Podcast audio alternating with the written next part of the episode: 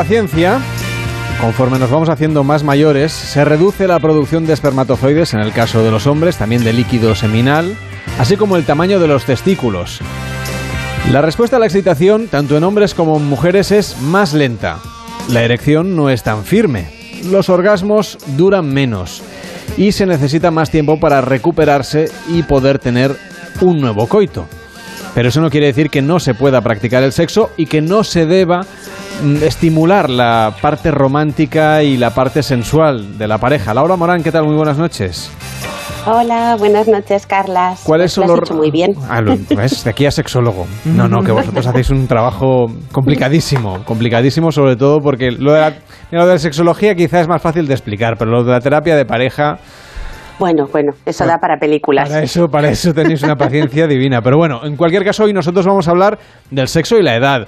Porque hasta hace relativamente poco en nuestro país seguramente era un tabú, ¿no? Se creía que a partir de cierta edad, pues ya lo del sexo dejaba de tener incluso motivación. Y tú lo que reivindicas es todo lo contrario, que tengamos la edad que tengamos de otra manera, haciéndolo a lo mejor pues más sensual y, y menos coital, pero en cualquier caso que se pueden tener relaciones sexuales y que esa parte de la relación de pareja no debe dejarse dormida. Efectivamente. Es que se cree que a medida que vamos cumpliendo edad ya no se está como para estos trotes, ¿no? Y, y ese es el problema, que se creen que tener relaciones sexuales es trotar todo el rato, en plan olimpiada sexual, y no hace falta. ¿Tú crees que la Viagra por eso empezó a cambiar el mito? Eh, bueno, claro, lo de la Viagra además eh, tiene mitos en muchos sentidos, porque la Viagra solo ayuda en el caso de que haya problemas cardiovasculares. Es decir, si las dificultades de erección son por otros motivos, la Viagra no va a poder hacer nada por el buen hombre ni por su falo.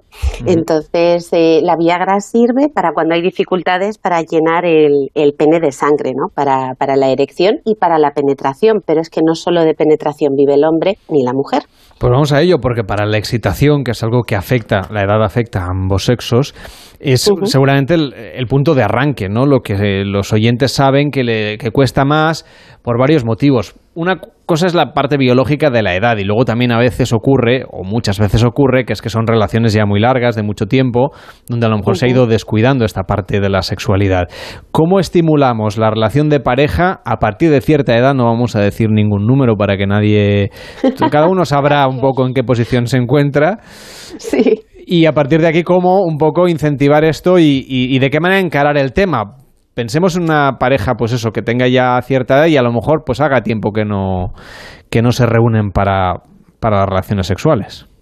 Claro, hay que cambiar un poquito las expectativas que tenemos sobre el encuentro sexual, ¿no? Eh, tenemos la idea de que las relaciones sexuales eh, en la juventud están enfocadas a la reproducción y luego al disfrute, pero al disfrute en plan peli pornográfica, ¿no? Así con mucho empuje, con mucha vigorosidad, ¿no? Como cuando el cuerpo responde.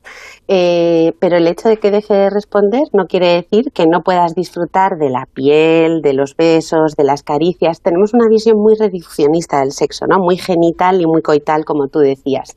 Entonces esto viene a cualquier edad bien. Recordar que el sexo no es solo coito, ¿no? Que es, es mucho más y que además eh, la edad tiene ventajas, ¿no? Porque se supone que tenemos más experiencia, ¿no? ¿O no? Evidentemente, bueno, son cualquier, Sí, ¿no? en cualquier ámbito de la vida. Eh, es verdad que, por ejemplo, la edad es como la gran enemiga del coito, justamente, de lo que tú planteas, por esa cuestión biológica que decíamos. Entonces, Sí. para alguien que seguramente pues, ha sido educado o ha percibido la sexualidad como algo muy coital, reprogramarse debe ser difícil. Así que cuéntanos un poco mm, qué- qué, qué prácticas o qué experiencias deberíamos eh, tratar de poner en marcha en pareja para hacer resurgir esa llama de la pasión, que aunque sea de otra manera o con otra práctica, pues uno tiene que vivir hasta el final de sus días.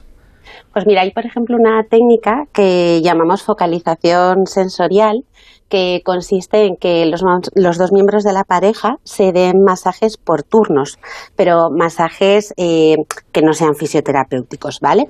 Eh, pero que aprendan a, estimular toda la piel, ¿no? Pues desde la cabeza hasta los pies, que dediquen un tiempo a acariciar pues con las manos, con los brazos o con pañuelos o con plumas, con aceites, ¿no? Para descubrir que tenemos dos metros cuadrados de, piel en los que se esconden un montón de, de puntos erógenos, que muchas veces desconocemos porque no nos hemos puesto a explorar, ¿no? Y esa sería, por ejemplo, una actividad eh, bonita para que pudieran hacer juntos. Eh, ¿Qué más podrían hacer? Por ejemplo, dormir sin, sin pijama que esto parece una tontería, pero el estar en la cama con tu pareja piel con piel, pues eso ya es muy sensual, que decías tú también, ¿no? En, en el inicio de la conversación. Esas serían algunas opciones, por ejemplo. Yo voy eh, tomando nota, ¿eh, Laura? Lo que pasa es que yo estoy viuda, ya. Y también le digo que yo me reprogramo sola cuando veo el Can ¿eh? Cuando veo al de las novelas turcas. Yo me, me, ah. entra una reprogramación de golpe que me entran ganas de trotar, que es una cosa maravillosa. O sea que también ver películas, también de ver bien, ¿no? Muy bien, ver películas, la lectura erótico festiva. Y cuando te reprogramas, ¿qué haces? ¿Tienes algún juguete erótico que me has dicho que estás eh, sola y sin pareja? Lo que, lo que me pille cerca. Si hay fruta, fruta. Si hay verduras, verduras. Yo la he visto subir cargada con cajas de pilas. Usted me dirá para qué son. Bueno, tengo un... le llamo Manolo. El mando a distancia. Sí, el mando a distancia si me acaba enseguida. Yo aprieto, aprieto más el botón, pero... Pero al final es, es lo mejor, eh. bueno, lo que haya. Las hortalizas van muy bien. Porque eh, ahora sí, que, ahora pero acuérdate de desinfectarlas.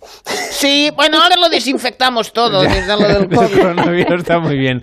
Eh, hablando de este tema, de los juguetes sexuales, en el caso de el amor en la tercera edad o del sexo en la tercera edad, ¿qué recomendación darías como terapeuta? Eh, que no dejen de practicarlo, para empezar, que reduzcan las expectativas eh, a la hora de ponerlo en práctica, ¿no? Que no recuerden las relaciones sexuales igual de, pues de hace dos décadas. Es, es un poco lo que decías antes, el cuerpo cambia, la carcasa envejece, mm. pero bueno, el que ya no puedas hacer, por ejemplo, seis kilómetros corriendo no quiere decir que no salgas a dar un paseo, ¿no? Y que no disfrutes y te lo sigas pasando bien. Muy bien dicho. Entonces, Está bien dicho. Muy bien dicho, porque es verdad. Cada uno lo que puede en su momento, pero disfrutarlo bien. Claro que y los beneficios que tiene para la salud, por ejemplo, en la práctica sexual, porque además de ser un ejercicio físico, bueno, también eh, genera, digamos, unos cambios eh, químicos en el cerebro. No sé si eso ayuda a mantener la buena salud o solamente da una alegría temporal. No, no, ayuda a mantener la buena salud, o sea, los beneficios de la sexualidad o del sexo, mejor dicho, placentero, que puede ser compartido, ¿no? Con pareja o a solas, si te pillas al turco, pues al turco, y si no, pues al que va a pilas o la hortaliza de turno, lo que toque, eh, siempre es beneficioso porque genera endorfinas, entonces eso da bienestar. Ayuda con la autoestima, cualquier actividad que el ser humano haga y le proporcione placer, ya sea, pues yo qué sé, eh, caminar, hacer deporte, tener relaciones sexuales, comer, que también es muy satisfactorio, eh, libera endorfinas y nos da esa sensación de, bienestar con nosotros mismos que aumenta la autoestima. Es bueno para la piel, porque sudar es bueno. ¿No? Entonces, si no puedes sudar en el gimnasio, pues puedes sudar frungiendo, que es muy guay. Eh, eh, no tiene absolutamente ninguna contraindicación, que es algo que también se piensa cuando el sexo se tiene a partir de cierta edad, ¿no? Que puede ser perjudicial, porque te dicen no comas mucho, no bebas mucho, no fumes mucho. O sea, lo único que no te quitan es el sexo. Eh, pero se hace una extrapolación y entonces se cree que es, que es malo. O sea, no, nos pues podemos lesionar para entendernos. Eso es, ¿no? Porque al final la actividad la decides tú. O sea, esta imagen del empotrador turco que tiene aquí la, la, señora, Consuelo, sí. sí. Es la señora Consuelo, pues que si se puede, guay, pero que si no se puede, no pasa nada, que en el menú del frungir hay muchos más platos, ¿no? Sí, no, no, y cuando ha dicho eso de, no comer mucho, también digo, bueno, depende. Lo que se pueda, lo que se pueda. Bueno, pues nada, la verdad es que queríamos animar un poco a, la audiencia, ahora que es verano y hace calor, pues eso, a, que se quiten el pijama, como has dicho. Laura Morán, muchísimas gracias por acompañarnos, sexóloga y terapeuta de pareja, gracias por estar con nosotros y que vaya muy bien. Buenas noches.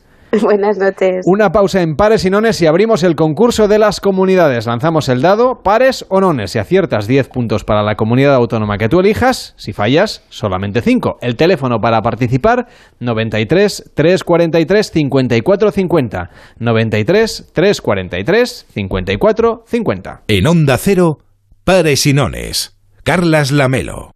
Esto es